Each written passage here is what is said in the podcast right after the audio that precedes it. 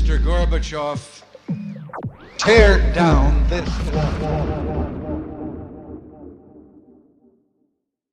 Hola, buenos días a todos y bienvenidos a un nuevo programa de Acaparchando. Hoy tenemos la suerte de tener una persona muy interesante como invitado, el señor Jaime Bermúdez, ex embajador en Argentina, ex canciller de la República y ahora autor del libro ¿Por qué incumplimos la ley? ¿Qué Jaime? ¿Qué más? ¿Cómo está? ¿Cómo le va? ¿Cómo, anda? Bien, bien, todo muy bien, la verdad. Muchísimas gracias por venir. Estamos muy contentos de que esté usted acá. Y no, pues la verdad, siempre un placer tenerlo. Gracias a usted por la invitación. Eh, Jaime, ¿qué, ¿qué, lo hizo usted escribir un libro pues con ese título de por qué incumplimos la ley? ¿Qué, qué fue como lo que lo, lo motivó y hacer un análisis de, de este tema? Pues ya que usted, digamos, es alguien que tiene como, por su experiencia profesional, tiene una experiencia de varios temas, ¿por qué lo motivó a escribir este libro en particular? ¿Qué, qué fue? Varias razones. La primera es una observación, digamos, empírica. Y es que uno desde que se levanta hasta que se acuesta, desde que nacemos hasta que nos morimos, estamos regulados por todos lados. Uno se levanta y tiene que bañarse, que eso se hace en virtud de un contrato por el cual uno paga un servicio y le suministran un servicio que está regulado. Uno sale a la calle y si toma el carro o si toma un bus, tiene que transitar en un sentido y no en otro porque eso está regulado. Uno hasta que se muere tiene que cumplir con la ley. Morirse incluso es difícil porque está regulado. La sucesión, el testamento, si es un homicidio, entonces la fiscalía, etcétera, etcétera. Toda nuestra vida, toda nuestra jornada está permanentemente arreglada por normas. Normas legales, pero también normas sociales. Y sin embargo, uno se da cuenta que en las sociedades de hoy pues hay niveles de incumplimiento también manifiestos, importantes, que hace que la armonía social se rompa, se fracture en muchas ocasiones y a veces de manera dramática. Y por eso me pregunto de manera simple, ¿por qué incumplimos la ley? Y no me refiero solamente a esos incumplidores morales, digamos, que tienen una justificación de decir, no reconozco legitimidad a la autoridad o me parece que esa ley es injusta. No, el libro trata fundamentalmente del incumplimiento rutinario, del que unos y otros hacemos con las normas ordinarias del día a día. Ese es el sentido inicial del libro.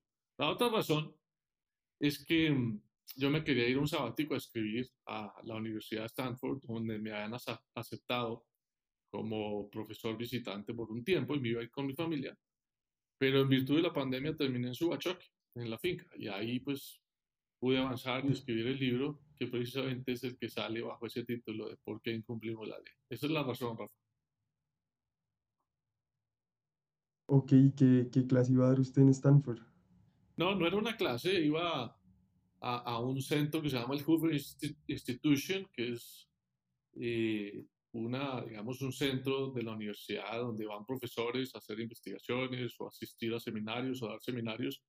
Yo iba básicamente a eso, a escribir el libro allá a dedicarme a leer y a asistir a conferencias y charlas y a pensar un poquito. Pero bueno, Subachoque se convirtió en mi lugar de pensadera y así pude escribir también. No sé si se dio cuenta, Rafa, que el subtítulo del libro es Carta a un joven estudiante. Sí, me fijé. ¿Por qué? Pues a quién, como, ¿cuál fue la, la motivación de, de, hacer una carta a, un, pues a, nosotros, por así decirlo. sí, esa es la razón. Resulta que, pues, durante el tiempo que estuve aquí en Subachoque y escribiendo el libro, en varias ocasiones tuve conversaciones con el hijo de un buen amigo mío, uno de mis mejores amigos, que se llama Emilio. Emilio empezó psicología y después se pasó a derecho. Es un tipo inquieto, crítico, analítico, y en esas conversaciones un poco informales, casuales, de pronto dije, claro, yo en lugar de escribir, en lugar de escribir un ladrillazo académico típico sobre un tema que es complejo, pues más bien me dedico a tener una conversación supuesta con un estudiante que yo conozco, en este caso Emilio, y un poco buscando que fuera un libro que permita más divulgación, que permita que cualquier persona no sea abogada, no estudie derecho, sino que le interese simplemente la pregunta, pueda aproximarse al libro y sea entendible, sea de alguna manera sencillo. ese es como el objetivo y la pretensión, por eso terminé escribiéndolo así. Ok, y digamos, ahorita que estaba preparando la entrevista, vi que usted decía cómo las conductas sociales pues influyen mucho en la manera en cómo incumplimos la ley. Entonces, digamos, si uno está en un entorno en el que estar armado es muy común, eh, por más de que la ley diga que pues estar armado es ilegal, uno pues igual va a incumplir la ley por su entorno social. ¿Usted cree que pues mucho de lo de cómo nos comportamos en Colombia, en donde a veces, no sé, normalizamos eh, prácticas como pues eh, decir que uno vendía un inmueble por menos para los impuestos y eso se debe a nuestra, a nuestra cultura, como hemos normalizado estos incumplimientos. No solo en Colombia, Rafa, la verdad buena parte de la discusión del libro tiene que ver con eso, cómo la cultura entendida como normas sociales que dan identidad a grupos específicos o colectividades son determinantes para el cumplimiento de la ley. En efecto, cuando una ley va en contravía de lo que el entorno relevante de las personas hace o practica, es mucho más difícil que esta ley se cumpla.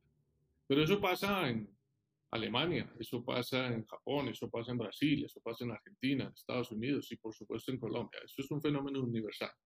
Hay culturas más laxas y hay culturas más estrictas. Hay culturas para las que llegar tarde a una cita es una afrenta social. En Suiza, por ejemplo, la puntualidad es clave.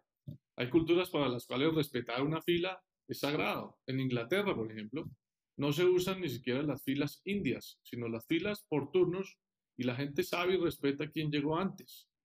Y dice, ese es su turno y lo respeta.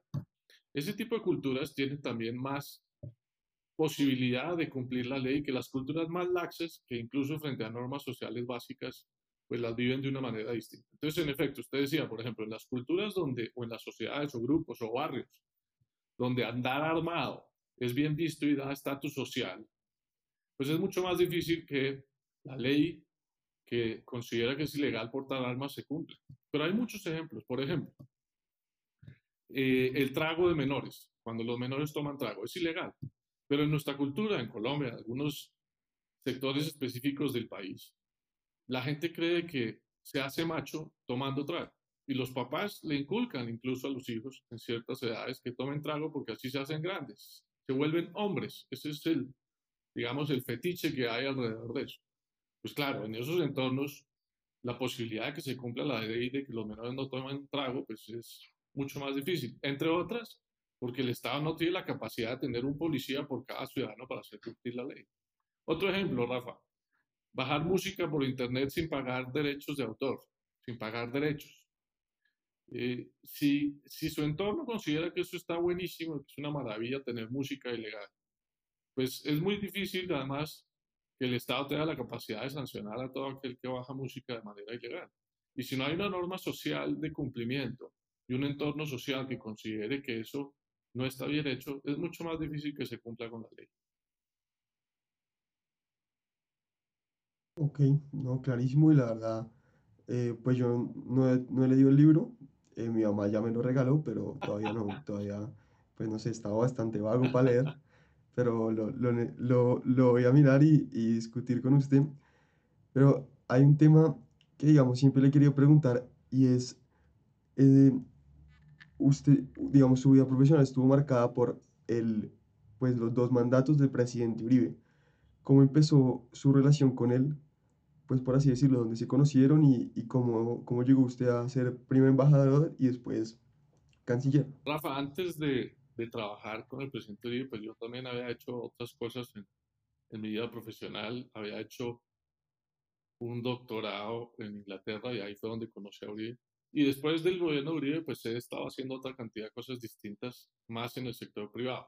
Pero esa historia comienza con que yo me fui a Oxford a hacer un doctorado en ciencia política especializándome en opinión pública, y Álvaro Uribe Vélez, que era gobernador de Antioquia, termina su gobernación muy amenazado y tiene que irse a Inglaterra eh, para precisamente buscar una opción de vivir tranquilo sin estar tan amenazado y se va para Oxford a un año en un programa que se llama Senior Associate Member que le permitía estar allá estudiando. Y ahí nos conocimos y nos encontramos. Yo sabía quién era, pero no lo había conocido. Y en esa época yo escribía ocasionalmente para una revista colombiana que se llama Credencial. Y entonces les propuse hacerle una entrevista a Álvaro Uribe, el exgobernador. Y así fue como empezó esa conversación.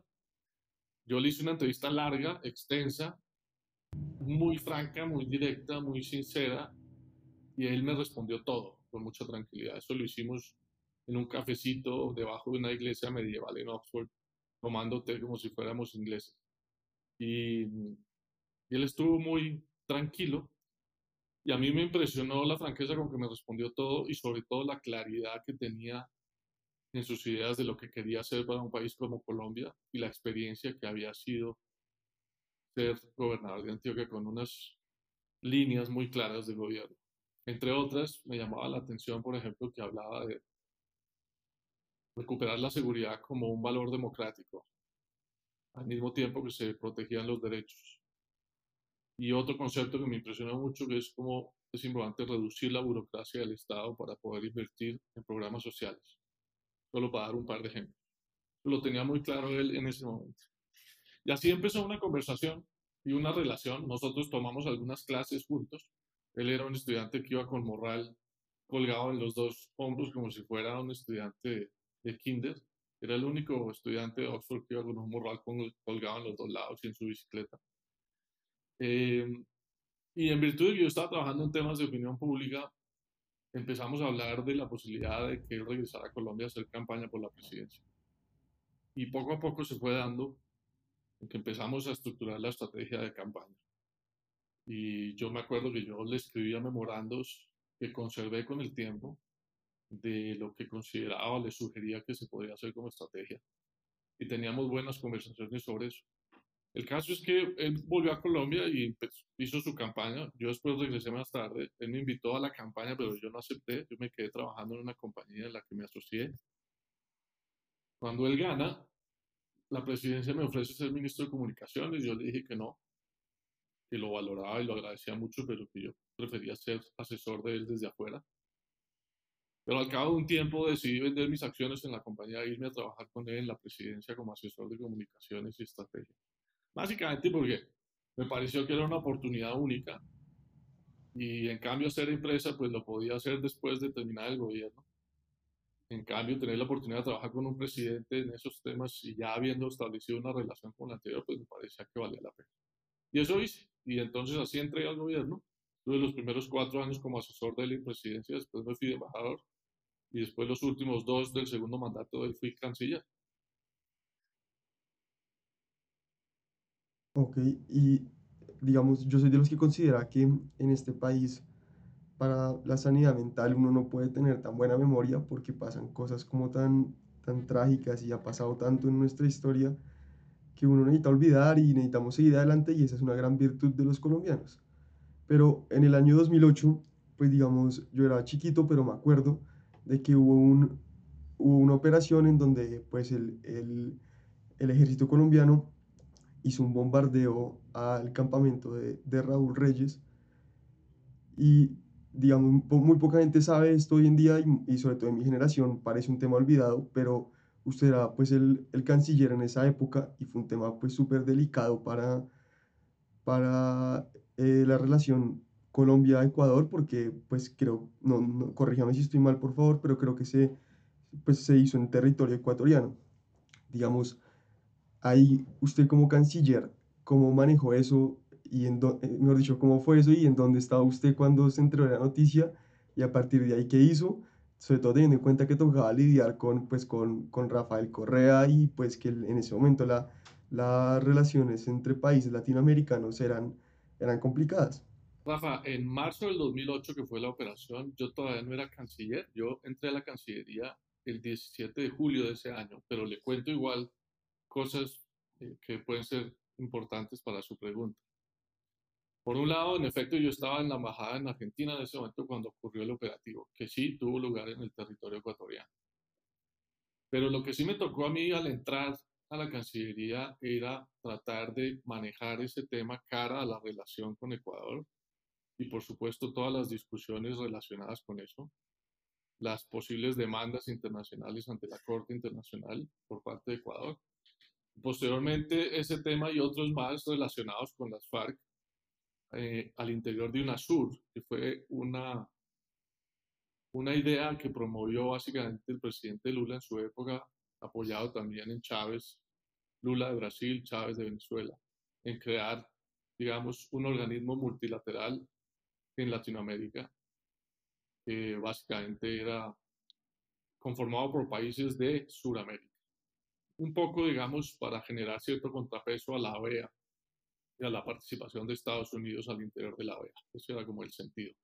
Y darle cierta autonomía a la región. Bueno, el caso es que, en efecto, ese operativo se llevó a cabo en marzo. Fue un operativo muy complejo. No hay que olvidar, y quizás este es un punto muy, muy relevante, Raúl Reyes era uno de los líderes principales de las FARC, del secretariado, pero además tenía un protagonismo muy importante en toda la plataforma estratégica de las FARC. Las fronteras de Colombia con Ecuador y Venezuela se habían constituido en un reducto estratégico, geoestratégico para las FARC. El hecho de que Venezuela permitiera su ingreso y que Ecuador facilitara su presencia hacía mucho más difícil para Colombia poder combatir a las. Y ya se había intentado de muchas maneras con esos gobiernos de buscar cooperación efectiva para capturar a estos terroristas en ese momento. Y fue virtualmente imposible. El presidente Uribe, cuando por vía de inteligencia militar tuvo conocimiento de la información de que muy pegado a la frontera estaba Raúl Reyes en un campamento, y tomó la decisión precisamente de bombardear ese campamento para dar de baja a Raúl Reyes y a las personas que conformaban también ese grupo. Y ese operativo se dio. Y claro, hay una discusión muy interesante de política exterior y es cuál es el objetivo fundamental de la diplomacia. Si es preservar relaciones a toda costa, no generar conflictos, o es principalmente ser el vehículo para canalizar los intereses nacionales y no lo contrario. Es decir, priman los intereses nacionales sobre la mal entendida diplomacia o prima la diplomacia sobre la defensa de los intereses nacionales. Y entonces la pregunta que surge ahí es, Colombia, ¿cuál hubiera sido el futuro de Colombia en virtud de cuál hubiera sido el futuro de las FARC Colombia nunca hubiera podido dar de baja a Raúl Reyes porque estaba al otro lado de la frontera? Ecuador claramente no lo iba a hacer en ese momento. Y Colombia llevaba tratando de neutralizar a esos líderes de las FARC desde hacía mucho tiempo, que entre otras habían hecho padecer a Colombia, a sus ciudadanos, a través de pues, crímenes atroces, narcotráfico, secuestros, asesinatos, etc. Ese ataque o eh, el operativo que dio de baja Raúl Reyes fue un punto de quiebre en la capacidad militar y estratégica de las FARC. A partir de ahí, se inició una etapa de decadencia en las FARC, en su capacidad militar y estratégica. Y bueno, lo que me tocó a mí cuando llegué fue básicamente empezar negociaciones en secreto con Ecuador, que adelanté en distintos lugares. Tuve reuniones en Nueva York, tuve reuniones en la frontera, eh, tuve reuniones a instancias del presidente Carter en Estados Unidos. Y poco a poco fuimos avanzando a aproximar a que, si bien no se normalizaron del todo las relaciones, hubiera cooperación más eficaz en temas de frontera y en temas binacionales. Posteriormente, cuando el gobierno de Uribe terminó, empezó el gobierno Santos, esas relaciones se normalizaron del todo.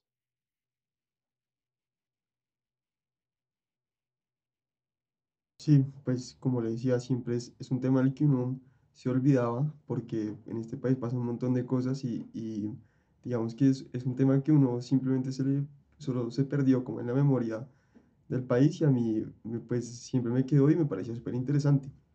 Eh, ahorita hablaba usted de la, de la diplomacia y ahorita digamos el mundo está en un, en un momento bastante delicado para pues en, en, términos de política internacional. Si usted, Jaime Bermúdez, y pues con, con lo que sabe usted y lo eh, de diplomacia y con la experiencia que le tocó vivir, ¿Qué consejo le daría usted al presidente Biden en este momento? ¿Qué consejo le daría? Yo normalmente no doy consejos, Rafa, a nadie. Y, y es un poco asimétrico, digamos, imaginar que uno pueda darle consejos a presidente de Estados Unidos que, entre otras, tiene mucha más información de la que nosotros podamos tener. ¿no? acerca de pues, lo que está realmente ocurriendo, de la capacidad real que tiene Rusia, de lo que pueda estar pensando Putin, de la situación de la OTAN, etcétera, etcétera. ¿no?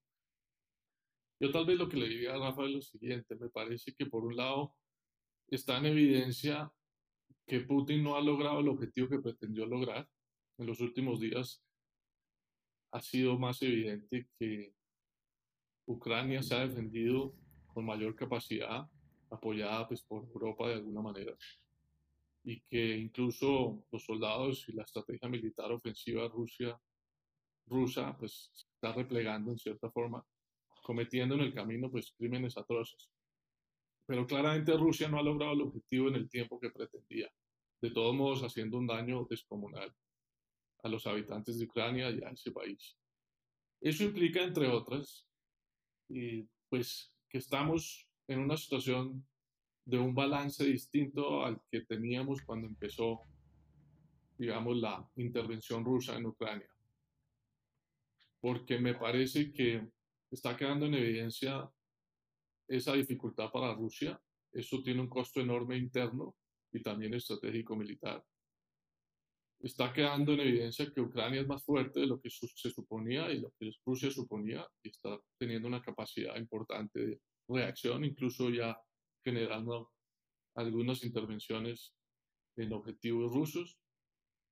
Me parece que todas las sanciones internacionales y de alguna forma la manera como Europa reaccionó, incluida Alemania, frente al caso, pero también alrededor de la OTAN, con prudencia pero con claridad, ha sido importante. Por supuesto, el papel de los Estados Unidos apoyando precisamente a la OTAN en ese sentido y vía las sanciones. Y ha puesto de manifiesto pues, que ni la OTAN ni Estados Unidos están interesados en una intervención militar que no tenga una legitimidad bajo el ámbito del derecho internacional. Y de todos modos, la situación sigue siendo crítica y por supuesto eso que sucedió es un antecedente que no ocurría desde el siglo pasado. Eh, por lo menos de manera tan burda y tan manifiesta. Claro, ya Rusia lo había hecho con Georgia y con Crimea, pero lo que implicó el ataque a Ucrania y la pretendida ocupación a Ucrania era algo que no se veía desde la Segunda Guerra Mundial del siglo pasado. Eso me parece que está alterando de manera radical la relación de este y oeste, de occidente y oriente, de manera particular. Creo que estamos viviendo una nueva guerra fría, por un lado Estados Unidos y sus aliados de la OTAN y por otro lado Rusia y eventualmente China también. Y esa nueva configuración tiene un efecto importante no solamente en lo que está pasando específicamente con Ucrania, sino también en regiones como la nuestra, como Latinoamérica, donde precisamente es claro que Rusia tiene intereses que ha, que ha pretendido capitalizar y canalizar a, a través de países como Venezuela, eh, también con participación en otras o con presencia en países como Colombia, como ya lo hemos visto en investigaciones recientes. Y también la preocupación de cómo es la participación de China en Latinoamérica, fundamentalmente a través de inversión y a través de negocios de ese país o financiamiento inclusive de algunos de los gobiernos de la región. Luego, en efecto, estamos en un nuevo escenario que hace seis meses no teníamos a nivel internacional. Tal vez lo único que le diría con respecto a Biden es, muy importante que Estados Unidos mire con particular cuidado precisamente cuál es la posición relativa de Rusia y China en Latinoamérica versus la posición relativa de Estados Unidos en Latinoamérica y eso qué riesgos puede implicar en particular para la región.